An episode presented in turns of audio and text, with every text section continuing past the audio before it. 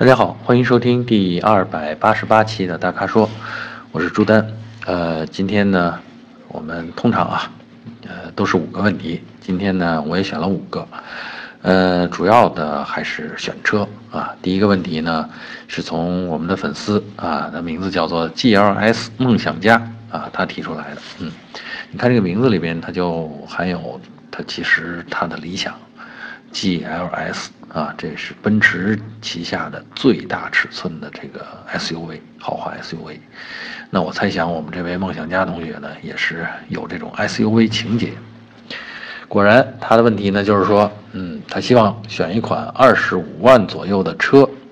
主要纠结的就是汉兰达，还有这个迈腾啊。那二十五万呢，只能买到汉兰达的这个二点零低配。啊，二点零 T 低配啊，但是呢，这个买迈腾呢，那迈腾的用料啊，呃，配置啊，那都明显优于这个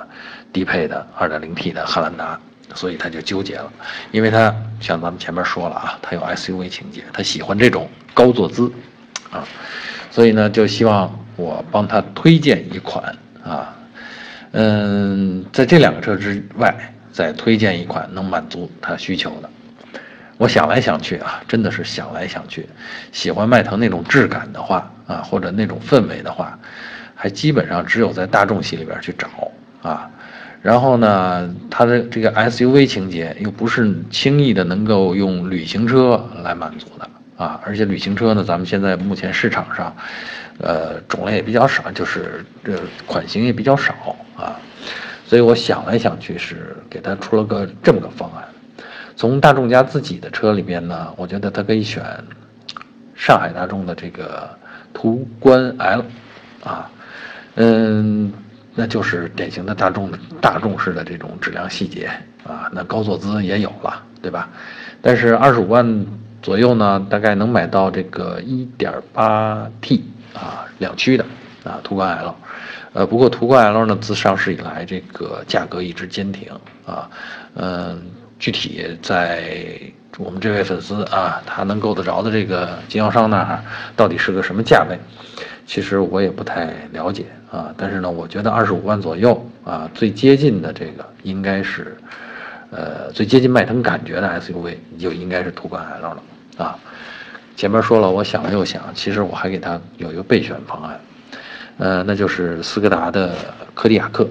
啊，这是一款。七座的 SUV，其实跟途观 L 是呃孪生车啊，只不过途观 L 它的感觉或者它的品牌啊，它要配置的啊更高档一点啊，毕竟大众这个品牌形象和这个品牌的影响力是在斯柯达之上的啊。那我为什么推荐这个斯柯达的柯迪亚克呢？也就是说，花同样的钱，我看了一下，花同样的钱，你能够买到的东西最多。啊，而且同样是这种大众系的用料和质量感，啊，当然高坐姿啊也也包含在内了。另外，呃，柯迪亚克比途观 L 还多了两个第三排座位啊，所以这也是一个很实用，那是可折叠的啊，也是一个很实用的地方啊。呃，像这个一般，比如说电动行李箱门啊，这在途观 L 上。你可能得上到顶配才能有，但在柯迪亚克上边，这个两驱的豪华版上就已经提供了啊，所以我是觉得，呃，这价钱啊，柯迪亚克，呃，应该肯定在二十五万之内你就能拿下啊。这个途观 L 跟柯迪亚克差的是个什么呢？我觉得差的是个面子啊，因为大众在大众品牌。在咱们这市场上，大家都觉得是这车不错啊，而且谁都认识啊。那你开个大众品牌的 SUV 呢，大家都很明白啊，你的选择、你的价值取向是什么。呃，柯迪亚克呢，就很多人就不太认了啊，这个斯柯达这个牌子啊。所以呢，这个大众的就在这两款车上啊，你看，呃，途观 L 大概比会比柯迪亚克贵上个百分之六七的样子。啊，那这是什么钱呢？这两万块钱基本上就是面子钱，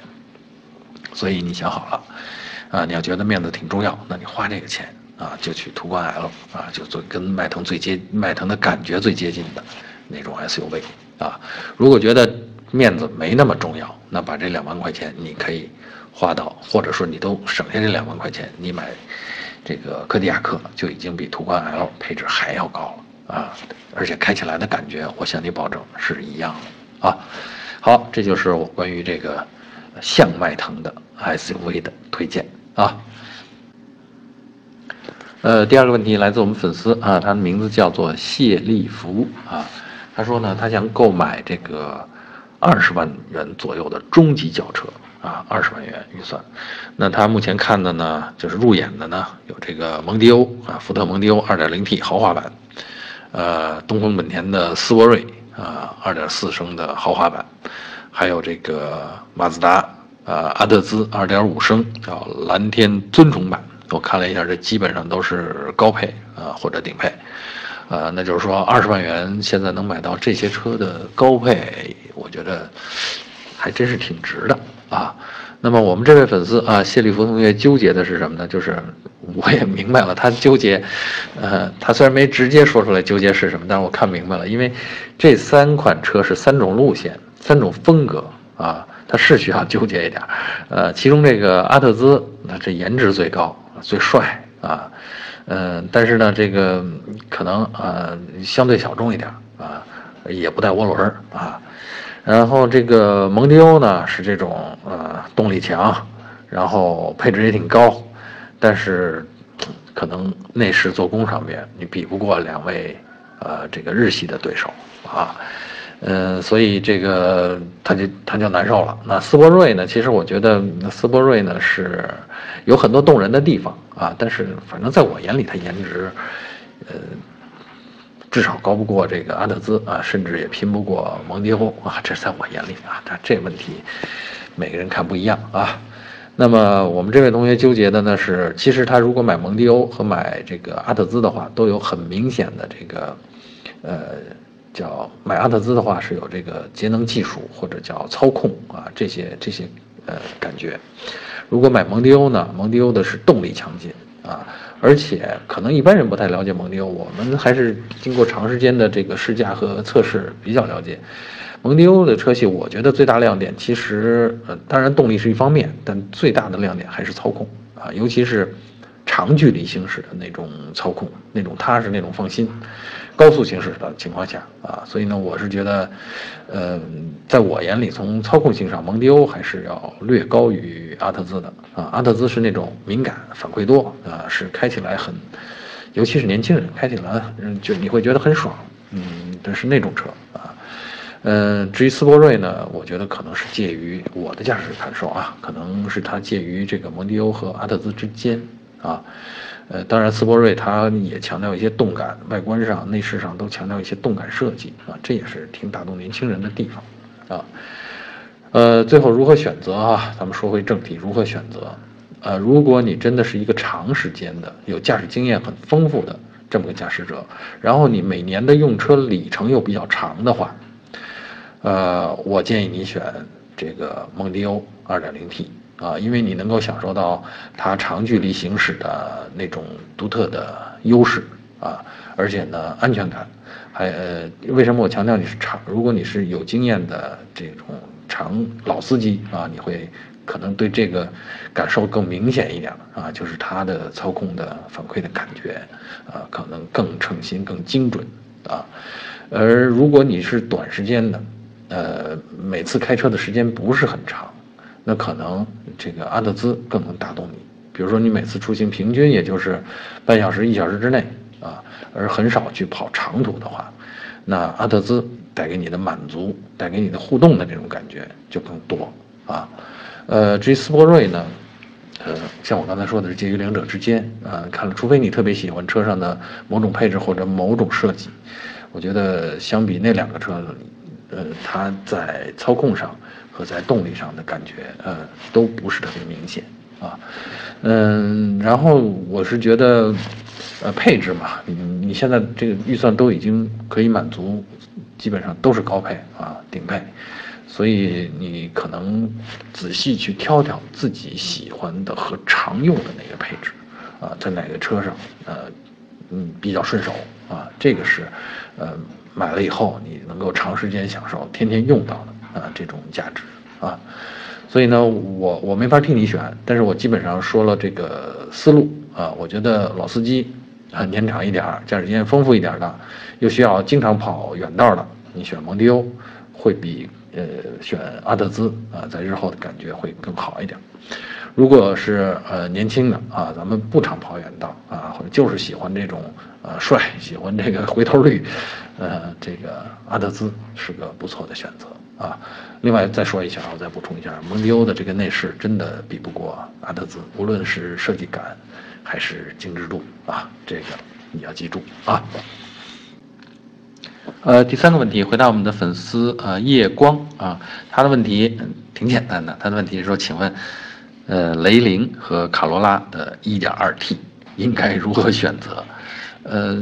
这个其实是一个车啊。我们以前多次说过，雷凌和卡罗拉是孪生车啊，呃，就是外观和内饰的这个设计风格不太一样啊，有偏这个圆润一点的，有偏棱角一点的啊，这是两种风格。另外呢，就是作为一个，一个是一汽丰田，一个是广汽丰田，那么在竞争策略上呢，人家是虽然是孪生车，但是人家要差异化竞争，所以你看在具体的配置上面，其实你把这个雷凌和卡罗拉啊对应的车型放在一起的时候，你才能发现，哎，有些配置这个上面有，那个没有，这个所以呢，这个这个问题啊。这我觉得挺简单的，就是说，真的这回你既然已经圈定了这个 1.2T 这个版本啊，无论雷凌还是卡卡罗拉，首先你就挑一个自己喜欢的内饰风格啊，当然外观也很重要啊。然后呢，仔细的去比对哪些配置是你需要的啊，哪些配置是你常用的啊。有的时候配置。在这个销售的展厅里边啊，可能人家给你推荐的时候啊，高大上、先进，对吧？但是可能你日常使用到的机会并不多，那么你那份钱就是白花了啊，只是吹牛用的啊，不是日常用的。所以呢，这个去比一比，你觉得哪些功能是常用的啊？另外也多问问，在论坛里看看大家抱怨，因为有些东西其实。有些配置其实是真的是为了销售现场起作用的，日常当中其实挺鸡肋的啊，所以呢，这个还真的就是一个关于比配置的问题啊。我是觉得啊，在这种车上，这个十几万的小车上，呃，日常生活中大家啊，倒车雷达呃比较重要，呃，最好是呃不仅后边有啊，前面也有啊。如果还不放心的话，那么有个倒车影像当然更好。但其实我觉得倒车雷达的感觉比倒车影像会好一点啊，这是我个人感觉啊。另外呢，就是大家日常常用的，比如手机的这个映射或者蓝牙功能啊，特别重要的是，其实倒不在乎咱们，倒不在于咱们在上面能够选歌啊，怎么怎么样啊。特别重要的是，来电的这个蓝牙免提，来电的这个接听啊，这个是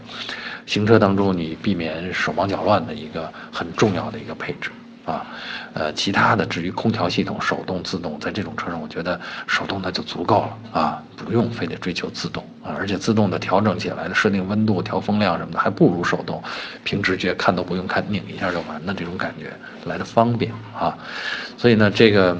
啊，当然，咱们还要去比一比，有些可能，有些家庭可能后排座比较常用，啊，也许需要一个后排出风口或者后排的 USB 啊，但是我觉得大体上日常常用到的配置也就这些了啊，更多的可能真的就是所谓锦上添花的东西了啊，所以关于夜光同学的这个选择该如何选择，真的看你自己。首先，我我挺我挺支持你这个选择啊，选 1.2T，这是一个日常情况下动力充足的这么个动力总成，呃，然后具体的啊，到底是雷凌的 1.2T 还是卡罗拉的 1.2T，你去详细比配置啊，甚至跟销售谈谈价格啊，砍砍价，这些都是好的方法啊。第四个问题啊，我们粉丝呃名字叫 YS 啊，他提出来的，他问题是凯迪拉克。XTS 怎么样啊？他主要关心这车的静音、油耗，还有后期保养问题。那看来是要买啊啊！这个 XTS 这车呢，在我印象当中呢，我是觉得它稍微有点老啊，而且呢，这个车我开过，我觉得呃，属于非典型的凯迪拉克，或者说，呃，没法完全代表现在凯迪拉克的技术实力啊。其实我觉得啊，如果花这个，我我看了看它的价位啊，大概是在三十多万到四十万这个区间里边。那主流的配置比较啊，就是性价比比较高的车型呢，标价大概是三十四五万啊。但是在市场上，实际上这个打个九折是没问题的啊。所以呢，在这个三十万啊，或者是将近三十万三十万之内吧。你选它的话，我觉得真不如同样选这个，同样是凯迪拉克，你去选 ATS-L 啊，就长轴距的 ATS，呃，呃，为什么呢？因为我觉得从这一代从 XTS 往后啊，ATS-L 还有 CT6 啊，还有以及它的 SUV XT5 这样的车型，都是呃整个产品架构呃升级了啊，我不换代可能有点夸张了，但绝对是呃。产品架构升级了，所以呢，这个你花同样的钱，你你去买一个这个呃落后了半代的这样的车型，我觉得意义不大啊。而且呢，我说实在，我开了这车，我的感觉，我觉得它不如 ATS-L 感驾驶的感觉好啊，尤其是到到这个我们 YS 同学关注的这个静音方面。呃，我觉得它距离我们印象当中的凯迪拉克的这个豪华车应有的这种豪华水准、豪华氛围上面，就在 XTS 这款车上，它的静音，嗯，真的没达到这个豪华车我觉得应有的那个水准上面啊。发动机的声音还是比较嘈杂的啊。呃，当然比较好的这个感受应该是来自这个呃 CT6 啊，这个车也更，其实其实很有意思，XTS。这个车呢，长度跟 CT 六差不多，但是轴距，呃，比这个 ATS L 就比它第一个级别的那个长轴距版的 ATS L 还要短，啊，所以呢，这个，呃，就是就是挺有挺有意思的这么一个过渡车型啊，是当时在这两百块钱新车啊没出来之前，那市场上需要一个产品更新，那么他们做了这么一个方案啊，但是现在这个新半代的这种。产品呃都摆在那儿呢，我觉得真的没必要，呃，尽管它现在这个优惠幅度挺大的，我真的我觉得真的没必要去选它啊，它真的是非典型的凯迪拉克啊，所以我觉得预算充足一点，你可以考考虑 CT 六，那如果预算紧张一点，你去选这个呃就是 ATS-L 啊，这个是都能够获得比在 XTS 上边更好的驾乘体验。好，我觉得我这说的已经很明白了啊。呃，第五个问题啊，第五个问题是最后一个问题啊。我们粉丝的这个这名字叫波汉，这是英文啊，波汉 B O H A N 啊。嗯，他这问题其实也不算选车，也不算是用车，有点技术探讨啊。他问，他就想问问这个无框式车门的缺点，你听听啊。他问的是无框式车门的缺点。无框式车门呢，也就是说，咱们这个大家打开车门以后啊，你看这个上半截没有窗框，这个玻璃直接从门车门当中升起来，看上去就是很帅啊。很多敞篷车啊，这个小跑车啊，都喜欢用这种。当然，现在也有一些这种变形车，叫 shooting brake 呀，什么列装车呀，什么各种酷配啊，四门的酷配啊，也在用这个结构。